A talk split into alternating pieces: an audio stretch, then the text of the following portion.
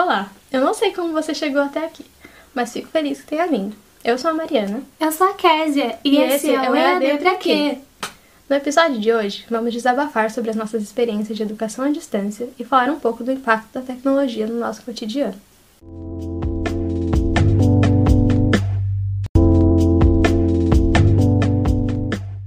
Bom, para começar, eu acho que a melhor palavra para descrever o EAD é cansaço. Sim, Nós estamos nesse processo totalmente forçado e inesperado desde março. E apesar do apoio dos nossos pais para manter a nossa rotina de estudos e de um certo uma certa estrutura espacial para nós podermos assistir às aulas e acompanhar tudo certinho, não dá para dizer que nenhum momento foi fácil. Como é que foi para você? Bom, mega diferente da maioria das pessoas, eu consegui me adaptar a esse novo modelo de aulas. Porém, o tempo excessivo, submetido às luzes artificiais, provocou em mim um pouco de estresse, uma certa insônia, no sentido de ter dificuldade para iniciar o sono. Isso acontece porque as luzes emitidas pelas telas estimulam o cérebro, o deixando mais ativo no momento em que ele deveria estar mais relaxado. A luz também inibe a produção de melatonina, que é o hormônio regulador do sono. Antes de nós gravarmos, nós chegamos a conversar sobre Uhum. é, quanto tempo nós passamos frente à tela do computador e do celular durante a semana. E se fosse possível mensurar certinho, que pra gente é quase impossível, é, nós diríamos que a gente passa o dia todo em frente ao computador. Eu, no mínimo, oito horas por dia. E eu me lembro que no começo da quarentena consegui manter os meus horários fixos e acompanhar relativamente bem, não perfeitamente as aulas. Mas depois de alguns meses a minha rotina desandou completamente. É, era muito recorrente de eu não conseguir dormir pensando nas matérias do próximo dia, toda a ansiedade envolvida no processo de AD e pela quantidade de matéria que eu precisava absorver também. Eu não conseguia dormir por causa dessa agitação. E eu achei muito legal que você mencionou esse desenvolvimento hormonal. Explica um pouquinho melhor. Bom, hoje em dia nós estamos submetidos a diversos aparelhos eletrônicos.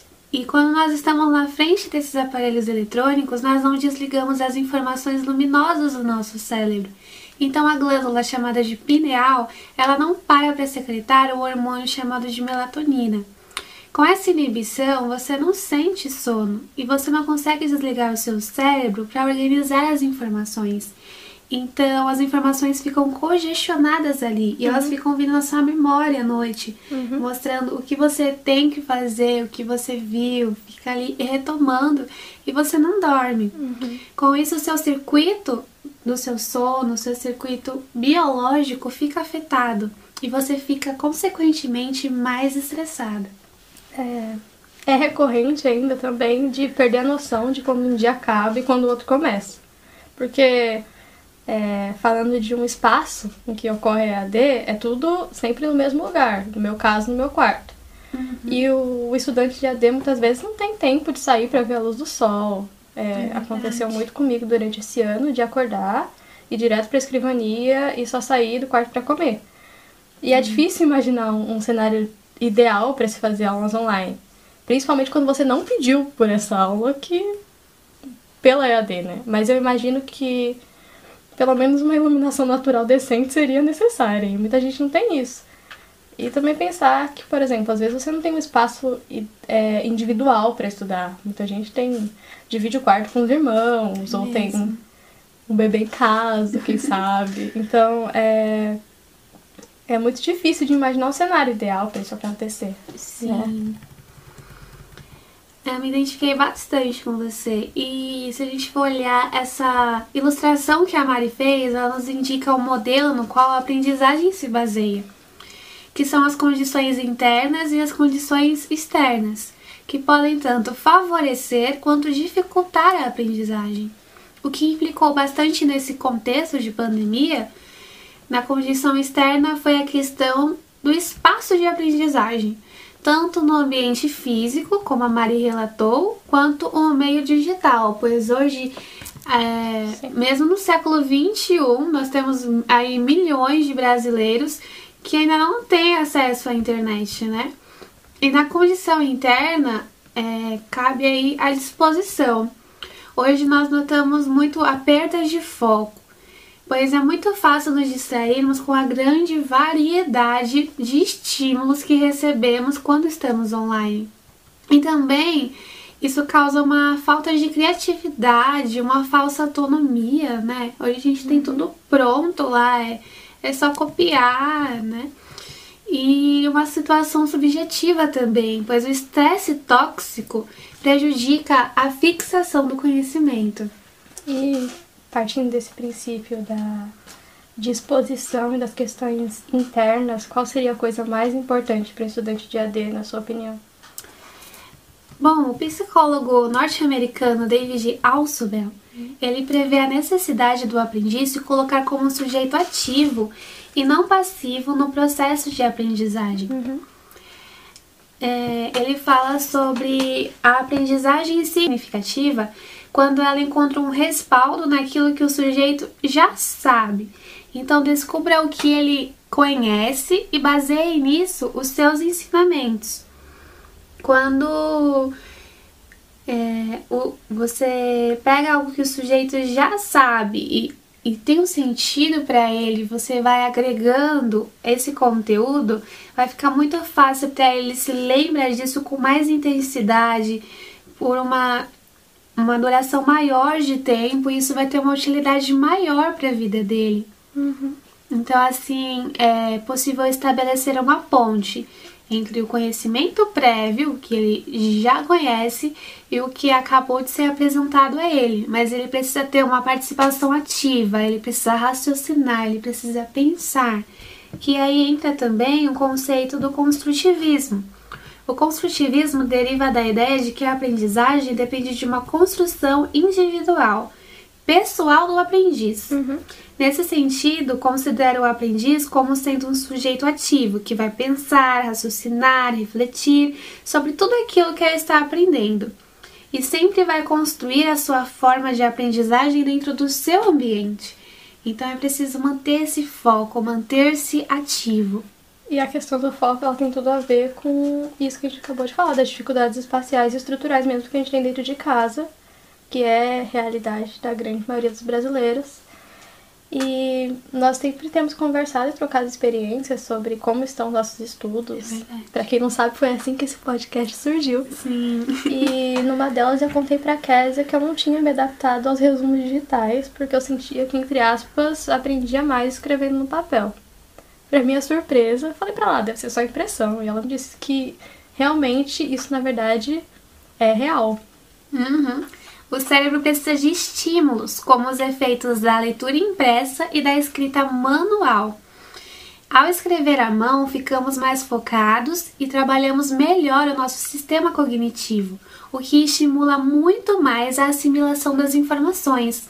Ou seja, quando você está lá escrevendo, o seu cérebro, junto com o movimento da sua mão, irão gravar esse gesto motor, ativando circuitos que passam lá no seu tálamo, lá no seu cérebro até ativar a sua memória.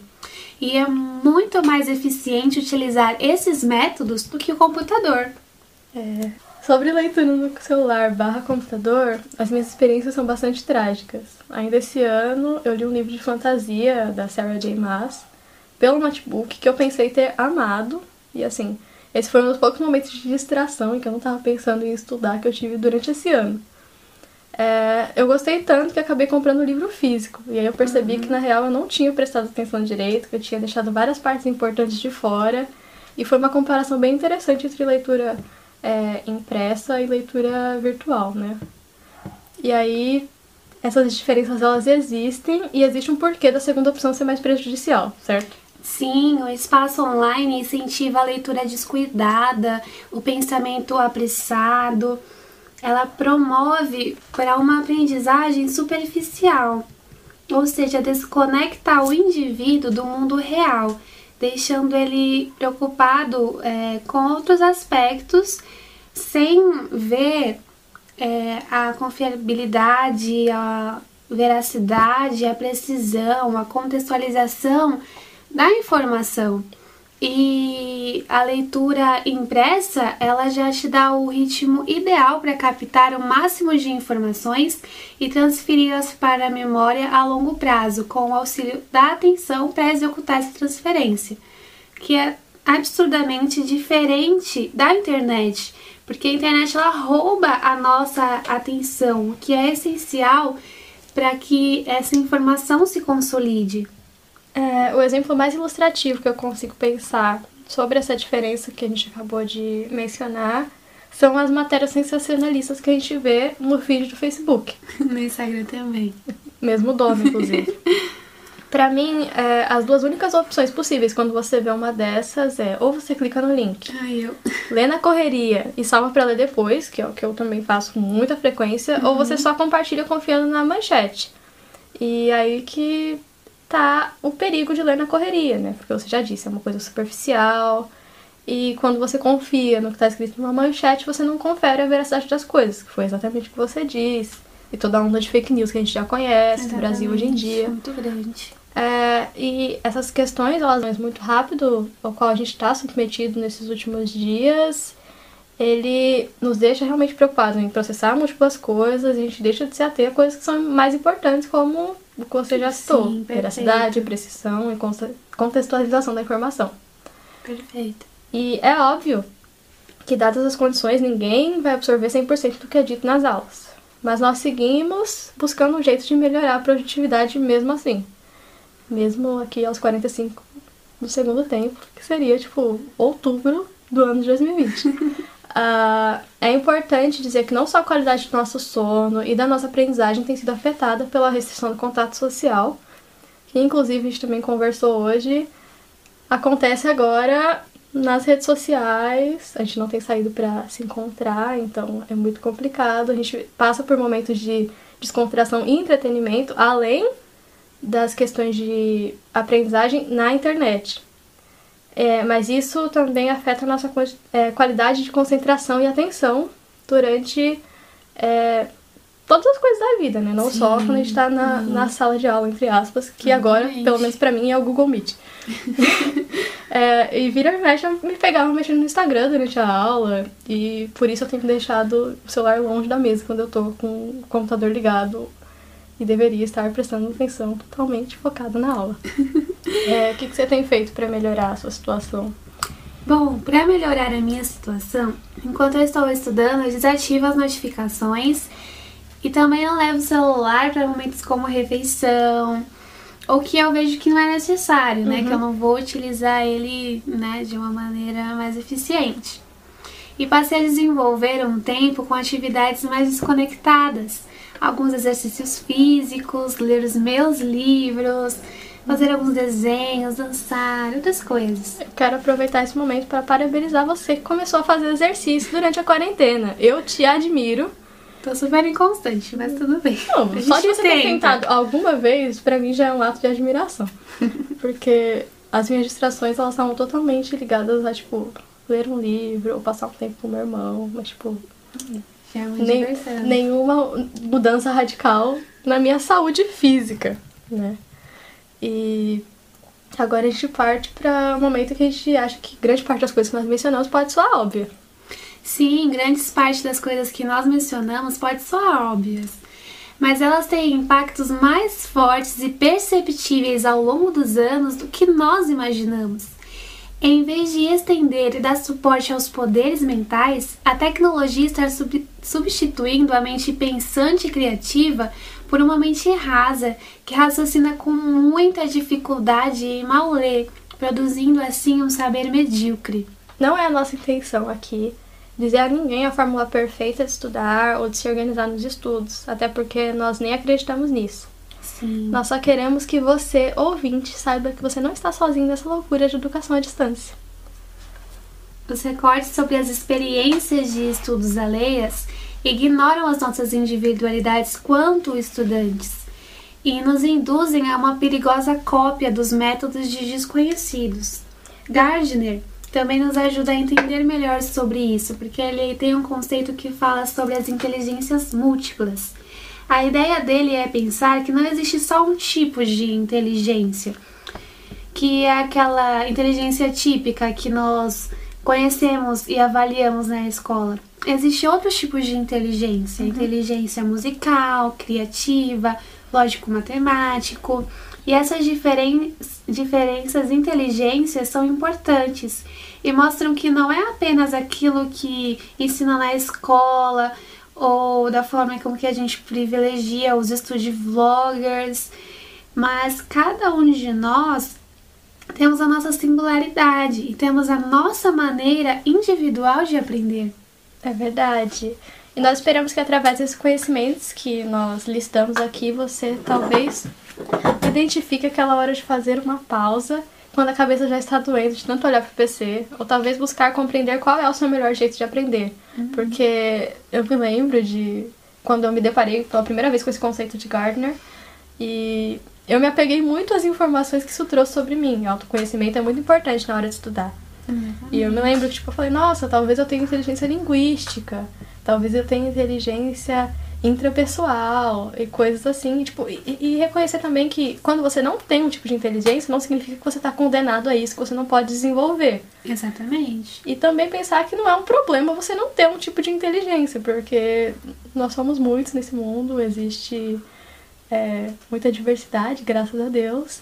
E a gente pode trocar experiências e construir, né? Sim, a Kézia falou de construtivismo aqui construir um, um novo perfil de, de estudante e de, de aprendizado para nós. É, essa parte que ela falou da auto... Autoconhecimento. Autoconhecimento eu acho muito importante ressaltar, né? Porque traz a ideia da metacognição, que é você parar e pensar, analisar a sua própria aprendizagem. Quando nós paramos para pensar sobre a nossa própria aprendizagem, nós podemos determinar qual é a nossa melhor forma de aprender, qual é a melhor forma que nós temos para que de fato nós possamos melhorar as nossas condições de aprendizagem. Aprender de modo mais eficaz e significativo. E, portanto, avaliar o plano de ensino, o plano de aprendizagem, horas de estudos, o que falta para mim aprender, o que é que eu estou aprendendo. Então, a metacognição é um objetivo importante dos processos educacionais, porque ela vem ensinar como nós podemos pensar em como nós aprendemos e como nós podemos melhorar esse modo. Se você se identifica com alguma dessas situações, conta para nós nos comentários do Instagram. Uh, nós vamos deixar aqui um desafio, nós esperamos mesmo que vocês participem com a gente, de desligar os nossos celulares a partir de um determinado momento da noite que horário mais ou menos a gente quer fazer isso? Eu acho que é individual, cada individual. pessoa se adapta à sua rotina. Viva a diversidade e a individualidade de todos nós. Olha só, esse podcast aqui é, é inclusão também. E é, nós vamos desligar em determinado momento da noite e só ligar novamente no outro dia. Então, assim, pra você ter uma noite de sono em paz, tranquila. E se funcionar, pelo amor de Deus, continua pro resto da vida. Exatamente. É. E tente ligar ele novamente depois do seu café da manhã se for possível, você passar amanhã sem utilizá-lo, aproveite. É tipo, depois que você já levantou da cama. Eu tenho muito costume de ficar no feed das coisas, assim, enquanto Sim. eu estou deitada ainda. Não, não é legal. Uh, mas é isso, nós esperamos que vocês tenham gostado desse episódio. É isso aí, abraços virtuais. Beijos. Até a próxima. Até.